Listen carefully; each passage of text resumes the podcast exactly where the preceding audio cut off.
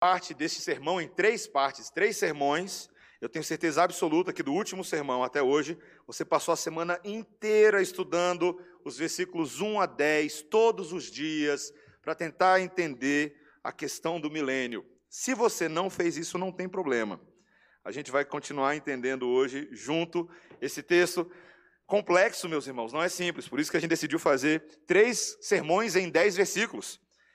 Mas vamos continuar estudando hoje. Vamos ler novamente os versículos 1 a 10. Então vi descer do céu um anjo, tinha na mão a chave do abismo e uma grande corrente.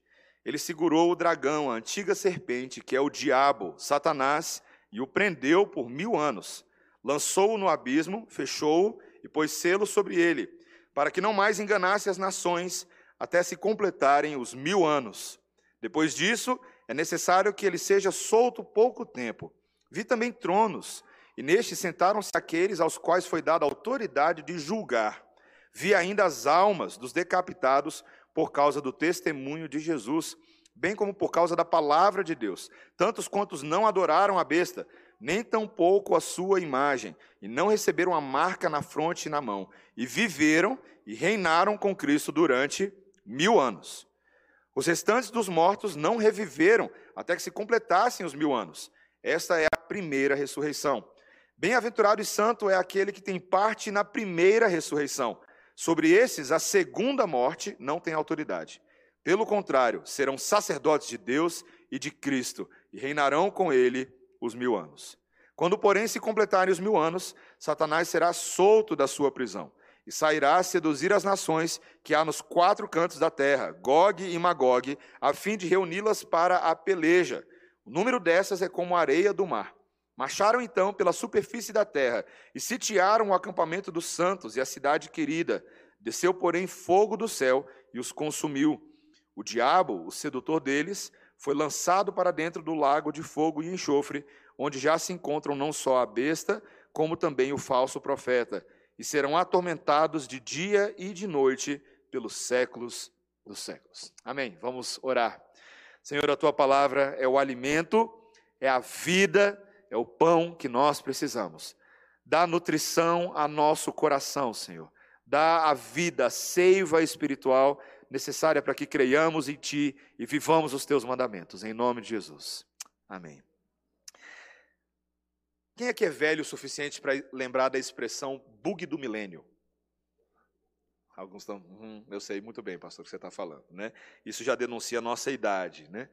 Os mais novinhos, deixa eu contar para vocês o que é o bug do milênio, o que foi o medo do bug do milênio. Ali por volta do fim da década de 90, tá? 97, 98, 99, quando estava sendo lançado filmes como Independence Day, Matrix 1, Inferno de Dante, são os filmes que fizeram sucesso naquela época. Tem uma cabeça boa. Ah, existia um temor no ar. O temor era na área de informática, o que se chamava de bug do milênio. O medo era de que por causa da maneira como os computadores eram configurados, tá? Você tinha assim, no sistema binário lá, a fim de poupar espaço da memória, era utilizado um formato de dia, mês e ano, no qual eram utilizados apenas dois dígitos para cada sessão. Então, por exemplo, se era dia 23 de março de 1998, a data no computador, no sistema só aparecia 260398, certo? Qual que era o medo? Quando chegasse no ano 2000, o 98 ia virar 00 nos sistemas. E isso ia dar um quiprocó doido nos computadores, mundialmente falando. Então havia um medo, houve até um certo desespero no mercado ah, de ações, nas bolsas, ah, de que isso pudesse acontecer. E no fim das contas as coisas não foram ah, exatamente assim, graças a Deus. Algumas medidas também foram tomadas e as coisas passaram.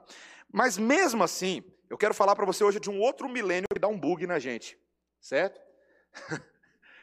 é esse aqui. É esse. Conversando com um irmão essa semana, falou para mim assim: Pastor, o primeiro sermão eu consegui entender 30% do sermão. Generoso comigo, né? Falei, ah, que bom que ele entendeu 30%. Era para entender 100, mas tudo bem, né? Porque dá um bug esse negócio de milênio.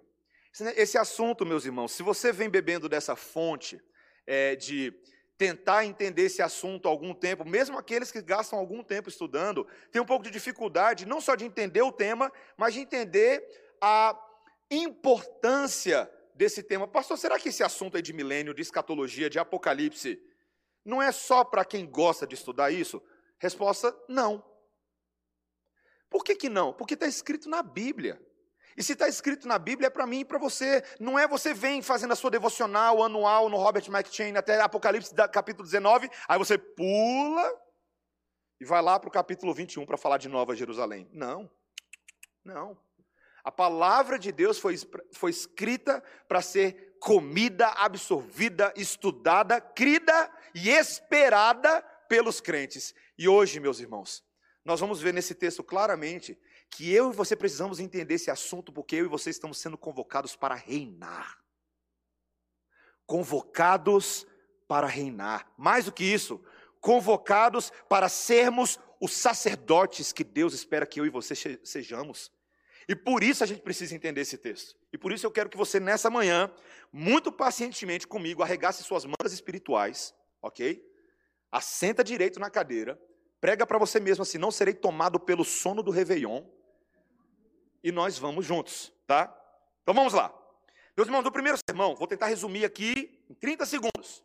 Primeiro sermão, a gente disse que o capítulo 20, ele não é uma sequência cronológica em relação ao capítulo 19.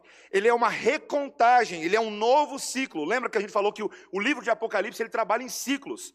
E esses ciclos não são lineares cronologicamente, são recontagens cíclicas dos mesmos eventos olhados por diferentes ângulos. Então, por exemplo, a batalha que acontece aqui no final do capítulo 20, que às vezes é chamada de batalha de Armagedon, não é uma batalha diferente da batalha do capítulo 19. Não são eventos lineares diferentes, são os mesmos eventos sendo recontados por diferentes ângulos nesse intervalo de tempo entre o que nós entendemos ser a primeira e a segunda vinda de Cristo.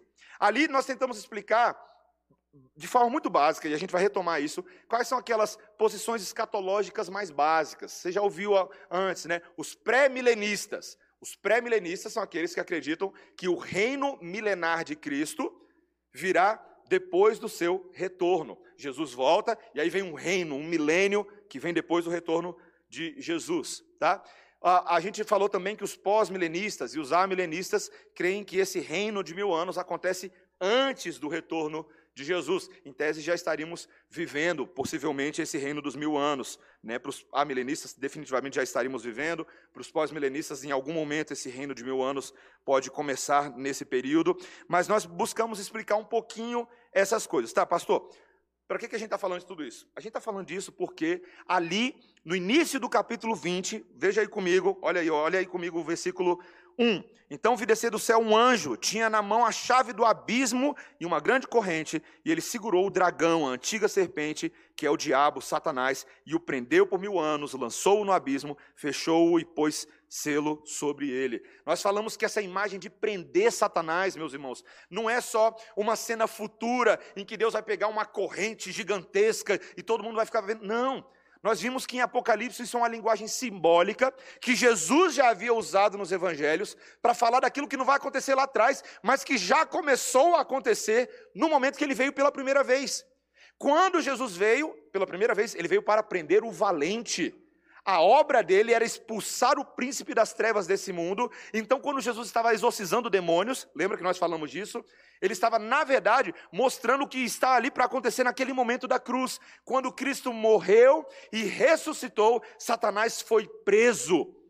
E essa prisão, esse aprisionamento de Satanás, essa linguagem de abismo, meus irmãos, ah, é, o próprio texto explica para a gente no versículo 3, está vendo aí, ó, para que não mais enganasse as nações até se completarem os mil anos.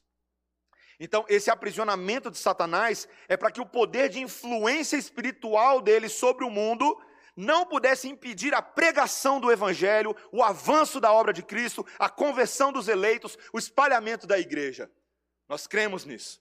Nós cremos que foi exatamente isso. Ainda que, e depois no último sermão, não vou dar spoiler, a gente vai falar um pouco mais sobre essa tensão que existe entre a pregação do evangelho, a transformação do mundo, mas a realidade do mundo caído, Satanás ainda agindo. A gente ainda vai falar sobre isso. Mas a verdade é que o golpe certeiro em Satanás já foi dado. Amém?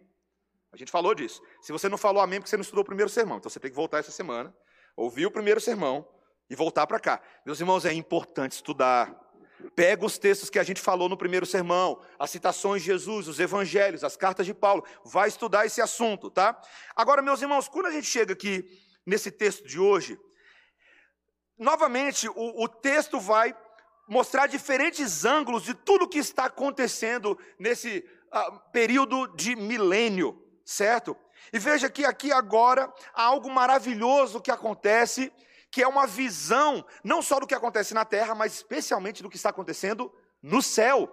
Versículo 4, veja comigo. Vi também tronos, e nestes sentaram-se aqueles aos quais foi dada a autoridade de julgar. Meus irmãos, nesse João agora, eu quero que você, você aprecie doxologicamente comigo, você adore a Deus com a alegria do que João está vendo, tá? João era um sofredor na ilha de Patmos, mas na sua visão ele vê a obra de Cristo dando um golpe em Satanás, aprisionando ele, e de repente sua visão profética se abre para ver sentados nos tronos aqueles a quem foi dada a autoridade de julgar. Meus irmãos, que coisa maravilhosa, veja, vários textos bíblicos já antecipavam essa cena, lá em Daniel capítulo 7, que nós lemos hoje.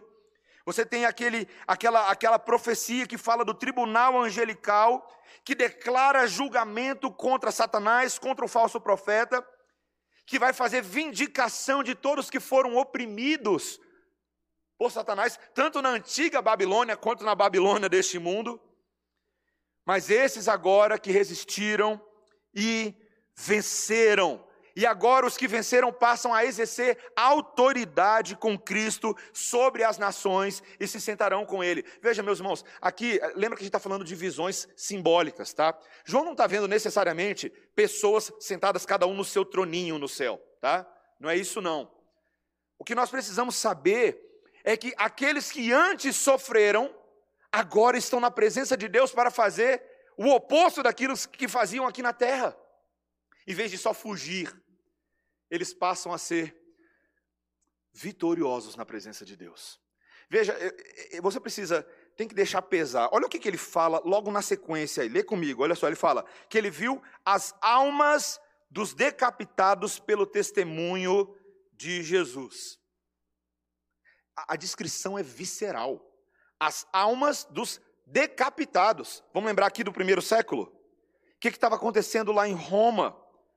Quando os mártires, aqueles que deram testemunho da vida de Cristo, da obra de Cristo, Jesus era testemunha, o seu povo se torna um, um, um testemunho vivo de quem Jesus é, a um custo muito alto das suas próprias vidas e da sua própria reputação. Alguns historiadores, como Joséfo, por exemplo, descrevem o que, que acontecia. O espírito dos crentes em Roma é uma coisa muito doida, meus irmãos. Porque por amor a Cristo, muitos deles literalmente ofereciam suas cabeças aos imperadores. João Batista não fez isso assim tão voluntariamente, né? Mas se você for parar para pensar ali no primeiro século, os apóstolos, Paulo, Tiago, tantos na comunidade cristã do primeiro século, que literalmente tiveram suas cabeças cortadas. Literalmente. E você consegue agora imaginar essa cena João vendo no céu as almas dos que foram decapitados. Veja, ele não está vendo, meus irmãos, não é filme de terror, tá? João não está vendo corpo sem cabeça no céu, não, tá? Mas ele está vendo almas. As almas. A palavra almas na Bíblia, às vezes ela é usada para descrever pessoas, tá? Em Gênesis 46, versículo 27, você tem um exemplo disso. Mas almas aqui é justamente a condição daqueles que já estão na presença de Deus, mas ainda aguardam a ressurreição dos seus corpos. Mas já estão vivendo para Deus e reinando com Deus. Meus irmãos, que cena impressionante! O texto descreve que essas pessoas não adoraram a besta ou a sua imagem, não receberam a marca na testa ou na mão, eles não se identificaram com esse mundo caído, eles não eram das trevas, eles eram eleitos da luz. O povo de Deus. Meus irmãos, a primeira coisa aqui, só para pastoralmente a gente não ficar só com, com academicismo vazio, não, vamos falar da realidade aqui. Meus irmãos, Deus não estava alheio à dor do seu povo. Ao longo da história, alguns talvez tenham visto o que aconteceu com os crentes. Falou, ih, rapaz, essa, essa, essa fé aí é de morte. Eu não sei se eu quero isso para mim. Meus irmãos, é uma fé de morte, sim. Hoje vai ter ceia e a gente vai falar que é uma fé de morte. Mas é uma fé de ressurreição também. É uma fé de esperança o que sustenta o povo de Deus para que a sua fidelidade permaneça até o fim, embora a igreja sofra, embora a igreja lute, é porque o reino de Cristo é chegado. O evangelho é pregado, Satanás é derrotado, o túmulo de Cristo está vazio. Você pode procurar lá, no túmulo dos outros grandes líderes mundiais religiosos, se você abrir, tem uma carcaça pútrida lá dentro, é um negócio feio. Tenta no de Jesus. O que, que aconteceu, meus irmãos? Saiu andando de lá, em glória. Os anjos atestaram isso. É, é, a gente começa o ano com ceia, então a gente tem essas coisas maravilhosas para falar, né? A gente tem essas coisas benditas. Você imagina o povo indo lá no terceiro dia, murmurando, lamentando. As mulheres chegam, quem recebe elas? Anjo, na porta da tumba. Vocês estão procurando quem? Está aqui não, ressuscitou. Esse é o Evangelho. A alegria de saber que os nossos sofrimentos têm prazo de validade. Porque a realidade da ressurreição não há de se comparar com o que nós temos vivido. Meus irmãos, a nossa leve e momentânea tribulação produz para nós eterno peso de glória acima de qualquer comparação. É o que a Bíblia diz.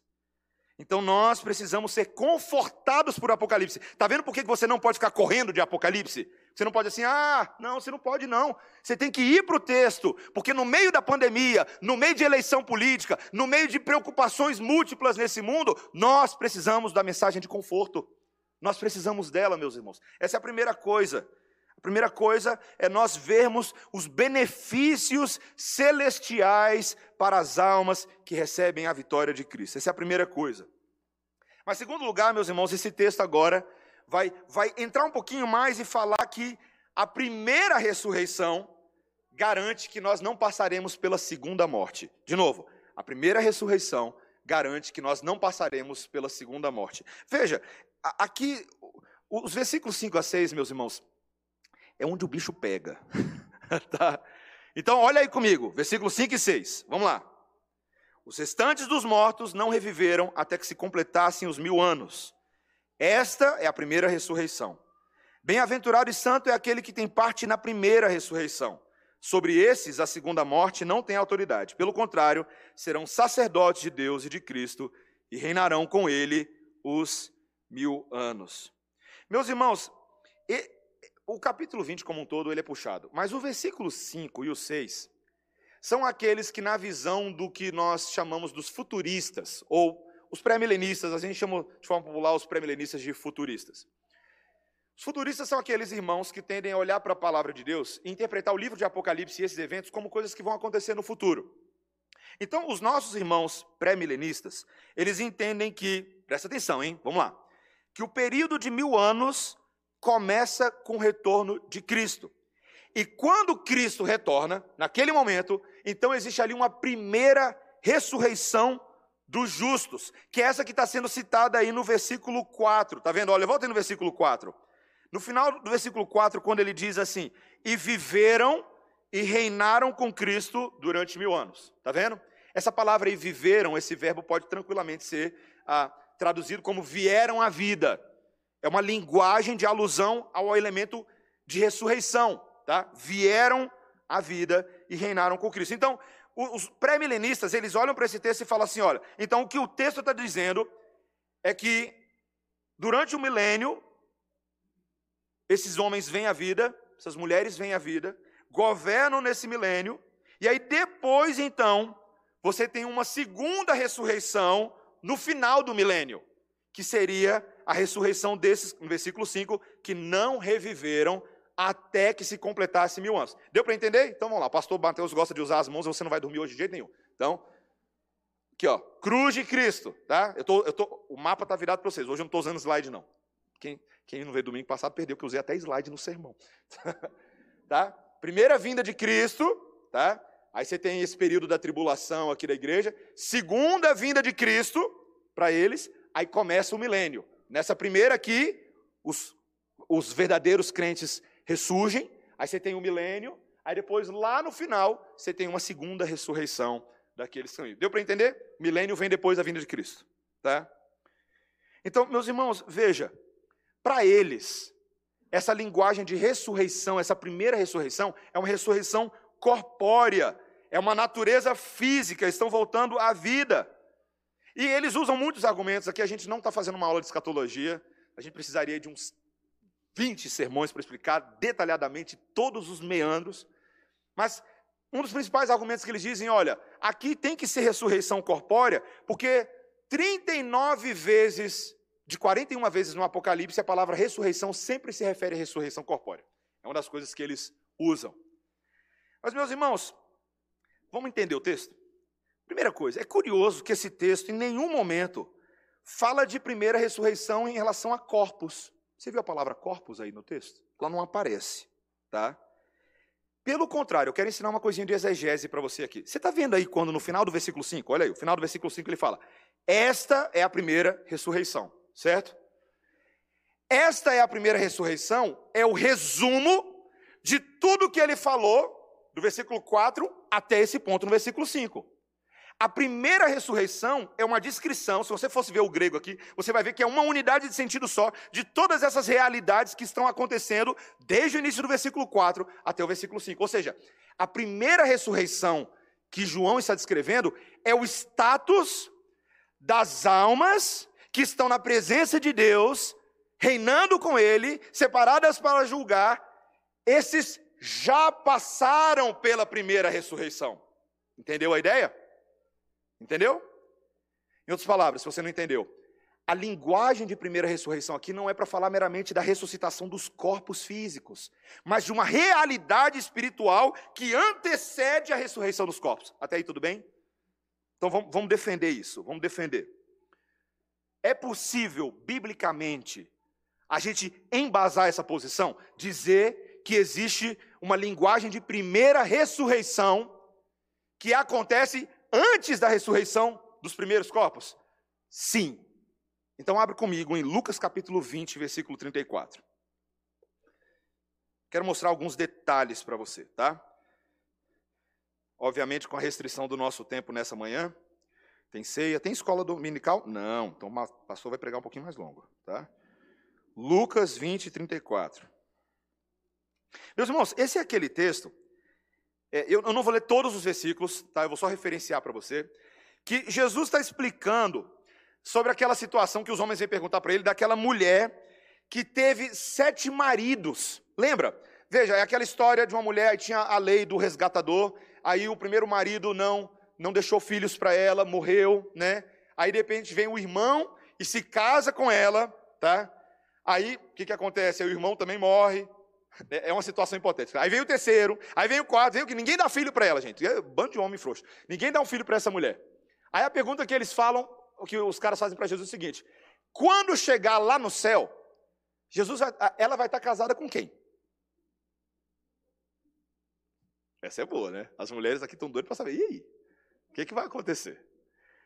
Porque veja, ela teve sete maridos. Então Jesus, no versículo 35, ele vai explicar que todos os que vão para o céu, veja, ele fala aí, não casam, nem se dão em casamento. Ele fala sobre isso, tá? Mas o que é curioso é a forma como ele explica por que, que isso não acontece. Olha lá o que, que ele fala. Versículo 36. É porque eles não podem mais morrer, porque são iguais aos anjos e são filhos de Deus, sendo filhos da ressurreição. Hum. Então, meus irmãos, Jesus explica que lá no céu as relações, as dinâmicas sociais são diferentes, porque eles não morrem mais, eles têm vidas eternas. E, e de, esses que estão no céu, nesse momento, já são filhos da ressurreição. Meus irmãos, inclusive Jesus vai dizer no versículo 37, ele vai usar isso para explicar que os patriarcas que já morreram, na verdade, estão vivos. Abraão, Isaac, Jacó, no versículo 37, você pode ver aí. Olha o que ele fala no versículo 38. Deus não é Deus de mortos, e sim de vivos, porque para ele todos vivem. É como se Jesus estivesse falando para mim e para você: Abraão morreu? Sim e não, porque ele está vivo, na verdade. Isaac morreu? Sim e não, porque na verdade ele está vivo. Meus irmãos, Deus não é Deus de morto, não, tá? A nossa religião não é religião morta, não. Os que morreram em Cristo estão vivos na presença dEle. E a Bíblia vai dizer que isso, essa linguagem espiritual, é uma linguagem de ressurreição. Porque nós estamos vivos, porque fomos ressuscitados pela pregação do Evangelho. Então veja, e, e você pode voltar agora lá para Apocalipse capítulo 20, vai lá, fica lá em Apocalipse agora. Mas eu vou só citar para você alguns outros textos. Por exemplo, em 1 Pedro capítulo 4, versículo 6, Pedro vai explicar lá que o evangelho havia sido pregado, mesmo para aqueles que não leram a sua carta que ele estava escrevendo ali naquela hora, antes da carta, o evangelho já havia sido pregado àqueles que morreram, porque mesmo que eles tivessem recebido o juízo da morte física nos seus corpos, ainda assim eles teriam a oportunidade de viver segundo o Espírito de Deus. Meus irmãos, então o termo primeira ressurreição é uma clara referência àqueles que receberam a salvação, o perdão dos pecados, morreram ainda antes do retorno de Jesus, mas as suas almas já foram promovidas à presença de Deus no céu, neste momento estão na presença dele, reinando com ele. Meus irmãos, só dessa forma que você consegue entender agora o que no capítulo 20 ele diz de novo no versículo 5 e 6. Eu vou ler de novo para você o versículo 5 e 6, e agora a gente vai ver que o ângulo muda. Olha o que ele diz no versículo 5 e no versículo 6. Apocalipse capítulo 20, tá? Ele diz: Os restantes dos mortos não reviveram até que se completassem os mil anos. Esta é a primeira ressurreição. Bem-aventurado e santo é aquele que tem parte na primeira ressurreição. Sobre esses, a segunda morte não têm autoridade. Pelo contrário, serão sacerdotes de Deus e de Cristo e reinarão com ele os mil anos. Você percebeu aí que a, linguagem agora faz mais sentido quando a gente lê dessa forma?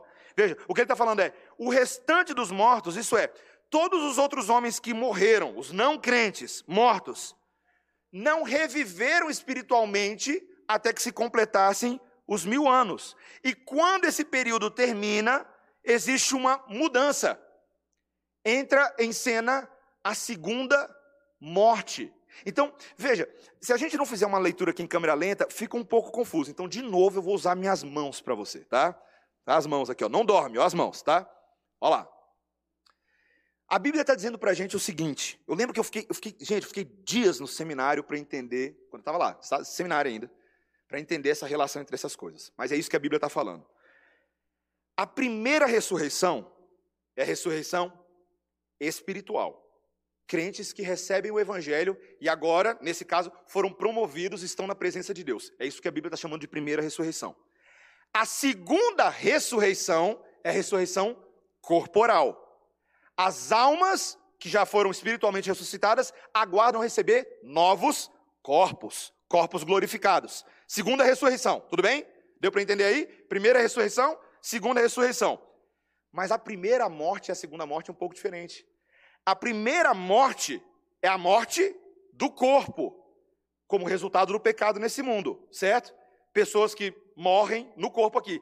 Mas a segunda morte é a punição eterna. Entendeu? Quem recebe. Ok, então vou ver minhas mãos, hein? Primeira ressurreição, segunda ressurreição, primeira morte, segunda morte, tá? Quem recebe a primeira ressurreição não passa pela segunda morte, tá? Primeira ressurreição não haverá de receber punição eterna e inferno. Mas quem passa, meus irmãos, pela primeira morte, está apenas na realidade da primeira morte, recebe também a segunda morte. Quem aqui não crê em Cristo, quem aqui não tem a sua vida eterna, quem aqui não recebeu o perdão de pecados, passará lá na frente pela segunda morte. A condenação, punição final e eterna, junto com Satanás, junto com o falso profeta, junto com a besta. Meus irmãos, por isso que eu lembro quando isso entrou no meu coração, eu tinha um, um professor chamado Richard Gaffin.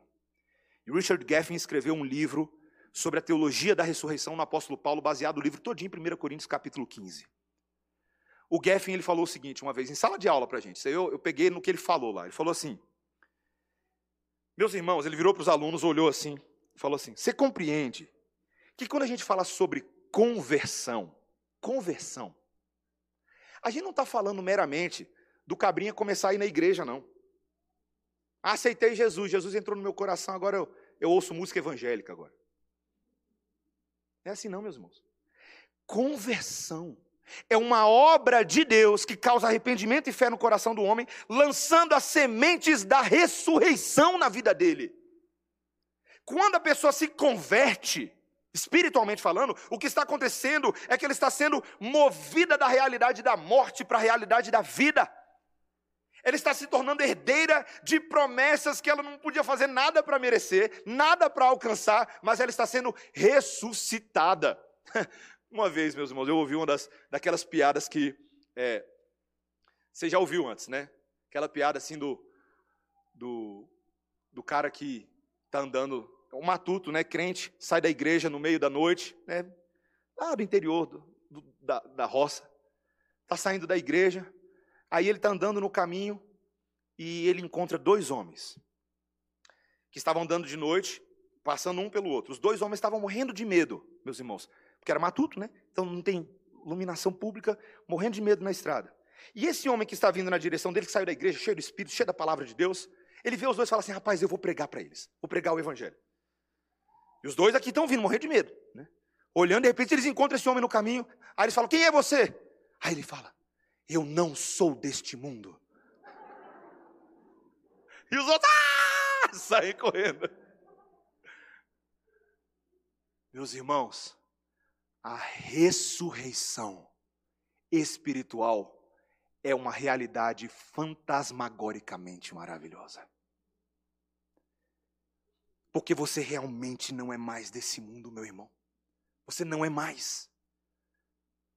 Eu, a, gente precisa, a gente precisa deixar isso descer. O Senhor Jesus Cristo disse o seguinte, preste atenção lá em, em João capítulo 5, versículo 24. Ele disse: Em verdade, em verdade vos digo: quem ouve a minha palavra e crê naquele que me enviou, tem a vida eterna, não entra em juízo, mas passou da morte para a vida. Detalhe: passou, passou, não é passará, passou, aconteceu. Versículo seguinte, João 5, 25. Em verdade, em verdade vos digo que vem a hora e já chegou em que os. Vem a hora e já chegou em que os mortos ouvirão a voz do Filho de Deus e os que a ouvirem viverão. Já chegou. Os mortos, quem é o morto? É só o morto? Não. Quem estava morto? Quem é que estava morto? Nós estávamos mortos. O bom pastor pregou as nossas almas, nós fomos ressuscitados, nós estaremos para sempre na presença dEle. Efésios, capítulo 2, versículo 4. Todo reformado sabe de cor esses aqui. Mas Deus, sendo rico em misericórdia, por causa do grande amor com que nos amou, e estando nós mortos em nossos delitos, nos deu vida juntamente com Cristo, pela graça sois salvos, sola gratia. Aí Efésios 2,6. E juntamente com Ele, nos ressuscitou e nos fez assentar nos lugares celestiais em Cristo Jesus. Já aconteceu. Já aconteceu. Meus irmãos, é por isso que nós falamos na teologia dessa questão do já e do ainda não. Daquelas coisas que ainda vão acontecer, e várias coisas ainda vão acontecer. Mas quantas coisas já aconteceram? E você vivendo, meus irmãos, eu lembro quando eu era jovem, a gente cantava, a gente pulava e a gente falava: o melhor de Deus ainda está por vir. Você já cantou, né, pecador? Eu sei que você. A gente cantava, E a gente fica, eu lembro do João Alexandre fazendo um comentário sobre essa música. João Alexandre, músico, cantor, falando assim: rapaz, essa geração de jovens hoje é uma eterna geração insaciável, porque ela sempre quer o melhor que vem e não sabe viver hoje. Não sabe aproveitar o hoje, a vida ressurreta, agora sou eu, a vida ressurreta que tem em Cristo Jesus hoje. Meus irmãos, e por isso que nós temos uma geração de insatisfeitos.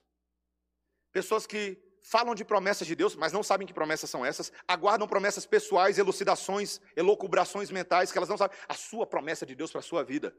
Vai vir, viu? Creia que vai vir. Eu creio, vai vir minha promessa. Meu milagre já chegou. Já chegou mesmo, você já foi ressuscitado. Você é igual Lázaro, meu irmão. Você lembra de Lázaro? Lembra aquela assombração? Que ao quarto dia depois de morto, Jesus manda ele sair do túmulo. Ele sai, todo mundo na região sabia. E aí os caras não tinham nem argumento para debater com Jesus, porque quando foi ter a refeição, quem é que estava sentado na mesa com Jesus, comendo com ele? Lázaro. Mortinho da Silva, agora vivinho da Silva. Na frente de todo mundo, para todo mundo ver. Meu irmão, eu e você temos uma ressurreição superior à do próprio Lázaro. Porque a nossa ressurreição é a vida eterna que já é nossa agora mesmo. Você entende isso? Você entende como isso tem que mover a gente? E veja, eu quero que você, em primeiro lugar, você adore a Deus comigo por causa dessas coisas. Mas em terceiro e último lugar, e esse é o meu último ponto do sermão, é que você entenda a implicação prática disso. Os que estão ressurretos em Cristo são chamados a ser sacerdotes e reis em seu reinado supremo. E meus irmãos, é o versículo 6, eu fecho com ele. A última coisa que você começa a ver no versículo 6 é um detalhezinho que eu deixei para o final. É que João faz uma exclamação de felicidade, e agora, olha só, ele vai fazer um comentário que não é só para descrever quem já morreu, ele vai descrever os seus leitores vivos e o que é que eles devem saber sobre si mesmos. Olha o versículo 6, olha o que ele diz aí. Bem-aventurado, você viu essa palavrinha aí no início do versículo 6? Bem-aventurado e santo é aquele que tem parte na primeira ressurreição. Olha o que ele está falando. Quem está na realidade da primeira ressurreição é um bem-aventurado, ele é muito feliz. E ele é santo, ele é separado para algo da parte de Deus. Sobre esses, a segunda morte não tem autoridade. Já falamos sobre isso. Pelo contrário, serão sacerdotes de Deus e de Cristo e reinarão com ele os mil anos. Meus irmãos, quem não tem parte na primeira morte, torna-se em Cristo sacerdotes e realeza. Os pré-milenistas, eles, veja, os pré-milenistas, eles leem esse texto. Eu tenho amigos reformados pré-milenistas John Piper é pré-milenista. Esse é meu ponto de encrenca com ele. Eu gosto tanto de John Piper, mas ele é pré-milenista. Eu faço sempre uma pergunta para os meus irmãos pré-milenistas, porque geralmente, principalmente os que são de linha dispensacionalista, vão por, pelo seguinte ângulo: quando Jesus voltar, então vai começar um reino de mil anos. Presta atenção. Quando começar esse reino de mil anos, Deus lá vai restaurar politicamente o Estado de Israel. É a visão deles. E dentro desse Estado de Israel, os judeus que sofreram tanto nesse mundo, que foram perseguidos, agora eles têm uma posição de destaque. Eles serão reis, eles serão sacerdotes, eles terão uma posição de proeminência em relação ao governo mundial. Vai ter um governo mundial, mas tudo vai passar pelo Israel político ali, no qual Jesus vai reinar. Então é assim, meu irmão, é mais ou menos o seguinte: é, você vai ser salvo em Jesus, isso é ótimo para você, mas você não é judeu, então você está um pouquinho abaixo, sabe? Um pouquinho abaixo. Eles vão andar de Ferrari, você vai andar de Calhambeck Bibi. Mas você vai estar no céu, então você vai estar feliz, porque, meus irmãos, mas esse é um problema dessa interpretação. Porque a Bíblia diz que todos os que têm parte na primeira ressurreição serão sacerdotes e reis na presença de Deus. Todos. O reino de Cristo milenar não é um reino futuro, uma época de ouro que só começa depois. Não! O Novo Testamento e o Antigo Testamento dizem que esse reino que já começou é um reino no qual hoje nós somos sacerdotes e reis na presença de Cristo. Quantos textos, meus irmãos, no Antigo Testamento, Moisés estava falando lá, Êxodo capítulo 19, versículo 5 a 6. Ele falou: ele falou assim para Moisés, ó, Deus falou para Moisés, fala para o povo o seguinte: se diligentemente vocês ouvirem a minha voz e guardarem a minha aliança, então sereis propriedade peculiar minha dentre todos os povos, porque a minha terra, porque toda a terra é minha, e vós me sereis reino de sacerdotes e nação santa. E são essas palavras que você deve falar aos filhos de Israel. Imagina Moisés falando isso para o povo, o povo falando: Ó, oh, legal, eu sou israelita, eu vou ser um povo de Deus, se eu guardar a aliança, se eu guardar os mandamentos, eu, israelita.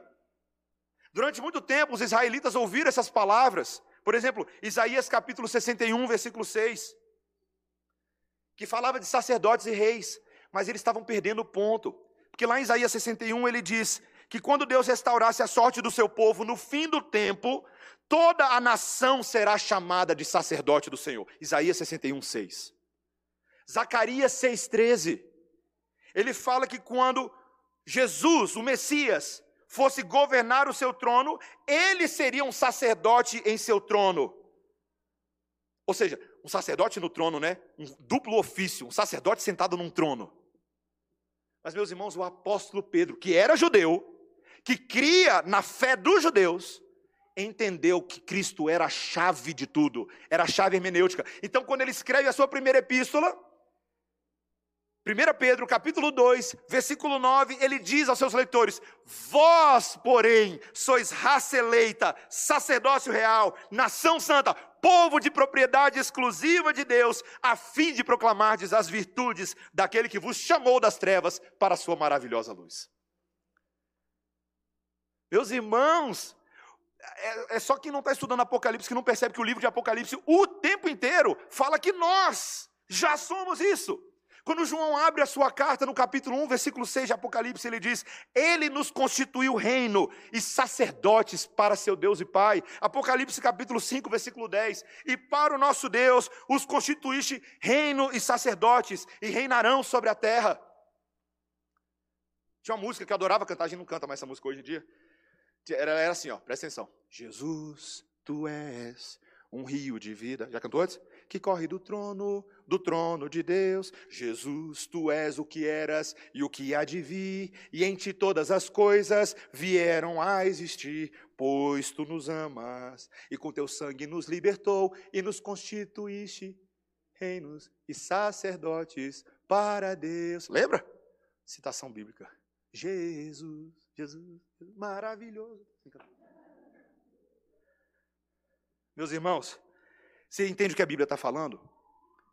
Olha só, olha que maravilha. Quando Cristo morreu, ele ressuscitou, subiu aos céus, lhe foi dado um cetro de justiça. Com esse cetro de justiça, ele expulsa, ele esmaga, ele governa sobre potestades, principados, sobre dominadores, sobre o diabo, e ele nos transforma nele governadores, regentes da criação, sacerdotes que têm um relacionamento com Deus, para que esse mundo, meus irmãos, quando a Bíblia diz que você é sal da terra e luz do mundo, é exatamente disso que a Bíblia está falando. Hoje, nós temos um privilégio de sermos universalmente sacerdotes de Deus. É o que a reforma protestante quando ela falou sobre o princípio do sacerdócio universal de todos os crentes. Era disso que ela estava falando. Todos nós, cada cristão, presta atenção, cada cristão é um sacerdote que tem livre acesso à presença de Deus, porque a gente não precisa de outros santos para mediar em nosso relacionamento com Deus. Jesus, o sumo sacerdote, tem um relacionamento direto conosco. E ele fala: Eu sou o sumo sacerdote e vocês são um bando de sacerdotinhos. Mas, meus irmãos, Cada cristão também é um rei e uma rainha. É estranho falar isso, né? Porque os baianos já sabem, ô oh, meu rei. Hoje à noite eu vou falar mais sobre isso, tá? Spoiler da introdução do meu sermão de hoje à noite, é isso que eu acabei de falar, você vai lembrar. Cada cristão é chamado para reger o mundo em nome de Cristo. E isso, meus irmãos, veja, não é aqui num sentido individualista, não, tá? Você, ai, meu dom de sacerdote, meu dom de rainha. Não, não é nada disso não. É um princípio comunitário. Nós somos sacerdotes uns dos outros. O que, que significa isso? O que, que significa isso? Nesse mundo hoje, que nós devemos orar uns pelos outros, devemos interceder, devemos ministrar na vida uns dos outros. O Novo Testamento chama todo mundo de diáconos. Já ouviu essa palavra antes? Servos, no sentido lato. Todos nós servimos uns aos outros em solidariedade, em serviço, em preocupação mútua. E como reis, nós devemos exercer o governo de Cristo.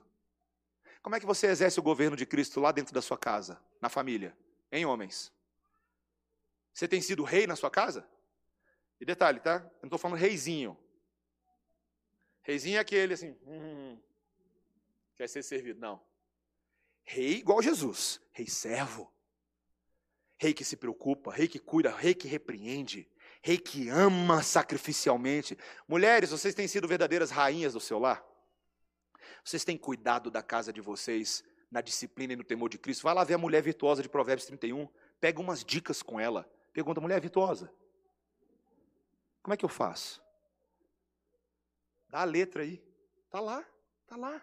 Olha para Ruth, olha para Esther. Aprende com essas mulheres. Olha para Maria. A gente passou do Natal aí. Maria falou que vai ser bem-aventurada entre as gerações. Não é porque ela é a quarta pessoa da Trindade, não. Ela porque ela seria um, um exemplo de uma mulher piedosa diante de um desafio tão grande. Aprendam com Maria, mulheres, a serem rainhas espirituais. Meus irmãos, será que nós temos sido reis e rainhas no trabalho? Será que lá no trabalho a gente lidera com responsabilidade e pelo exemplo, ou a gente só fica imitando a podridão dos outros? Será que na cultura nós, os crentes, temos sido reis e rainhas? Será que em vez de só consumir o lixo e beber das fontes podres desse mundo, será que eu e você, como líderes espirituais, temos proposto um olhar sobre a arte, um olhar para o cinema, um olhar sobre a música, um olhar na filosofia, um olhar na política, um olhar sobre a gestão de recursos? Será que, meus irmãos, você acha mesmo que Deus chamou a gente para ficar reclamando e criticando todo mundo nesse mundo? Ou para nós tomarmos as rédeas e governarmos esse mundo em nome de Cristo? Hoje à noite tem mais sobre isso. Meus irmãos, na igreja, e aqui é meu último, minha última aplicação: família, trabalho, cultura, igreja, sacerdotes e reis. Deixa eu falar uma coisa para você. A gente não tem espaço para teoria. Tem muita igreja evangélica que essa ideia do, da doutrina, do sacerdócio universal de todos os crentes, é uma teoria. Sabe por quê? Muitas igrejas são parecidas com o sistema católico medieval romano, em que o único sacerdote é o pastor. E é um sacerdotalismo brabo, meus irmãos, que é uma concentração de poderes na mão de cada pastor aí, uma centralização que leva os homens ao orgulho, inclusive à queda. Mas o apóstolo Pedro, de quem nós estamos tirando tudo isso, no capítulo 5 da sua primeira epístola, no versículo 3, ele diz: Pastores, pastoreai não como dominadores do rebanho que vos foi confiado, antes tornando-vos modelo do rebanho. Meus irmãos, eu já falei aqui, vou falar, eu não dou conta de fazer tudo nessa igreja, não. E eu tenho um problema de delegação, mas Deus está me ensinando isso na marra. Pastor tem que delegar, porque se eu não delego, eu não dou oportunidade para que você seja um instrumento nas mãos do Espírito Santo de Deus, usando os dons que Deus te deu e muitos que eu não tenho. Igreja não é o pastor, igreja é a igreja. Você lembra disso? Posso dar uma dica para você que você não precisa ligar para o pastor para resolver todo o micro problema que acontece na igreja? Que você não precisa ser hiper dependente, excessivamente dependente de pastor e presbítero para resolver. Você é um crente. Você tem a mesma palavra que eu. Você sabe o que eu faço quando você me liga ou você manda uma mensagem para falar, pastor, resolve o meu problema? Eu abro a mesma Bíblia que você. Eu tenho a mesma base. O Espírito Santo de Deus está sobre cada um de nós. Então, meu irmão, arregaça a manga e vai ser um sacerdote, um rei de Jesus lá com as crianças, aqui na música. Chega cedo para ensaiar. Vem ser sacerdote aqui. Adora ser levita para ficar levitando quando está tudo maravilhoso. Vem cá, ó. Chega cedo. Vem ser sacerdote para arrumar as cadeiras. Vem ser rei, não para ter só função e cargo de presbítero ou, ou diácono na igreja, ainda que alguns devam ser, mas vem ser rei para fazer coisas invisíveis e minúsculas que são bênção na vida dos outros. Vai discipular as pessoas, vai cuidar de grupo familiar, vai dar uma devocional para um irmãozinho que acabou de chegar na igreja e é um discípulo fraquinho, neófito, ainda não sabe das coisas. Abre com ele lá a Bíblia, abre a confissão de fé de Westminster. Vai cuidar, meu irmão. Vai fazer a obra do Senhor. Deus nos salvou não para a gente ficar parado, mas para frutificar com alegria e cheios do Espírito Santo. Meus irmãos, vocês reparam o tanto que estudar Apocalipse é importante para a gente? Porque nós somos seres inerentemente bugados, meus irmãos. Mas, curiosamente, é o milênio que resolve o nosso bug. Deus, nesse milênio presente, em que nós já vimos Cristo ressuscitar dos mortos, mas ainda aguardamos a sua segunda vinda. Neste momento, somos chamados a reinar com Ele, com alegria, com fé. 2022 está aí, não está? Como é que você vai reinar com Cristo em 2022? Como é que você vai ser representante sacerdotal de Cristo em 2022? Que o Senhor nos dê sabedoria, meus irmãos, e fé, para nós praticarmos tudo aquilo que temos aprendido. No próximo sermão, Cenas do próximo capítulo, a gente continua com a quebradeira, tá? Versículos 7 a 10 ainda estão aí para a gente resolver esse bug. Mas o Espírito Santo vai nos ajudar, como ele tem feito até então. Amém? Vamos orar, meus irmãos. Senhor Deus, tua palavra é tão boa e tão necessária a nós nessa manhã. Obrigado por pregar a nós, Espírito Santo de Deus, o evangelho que nós precisamos. Obrigado por nos lembrar de não ficar parado de braço cruzado esperando um dia então sermos sacerdotes e reis. Não, Senhor.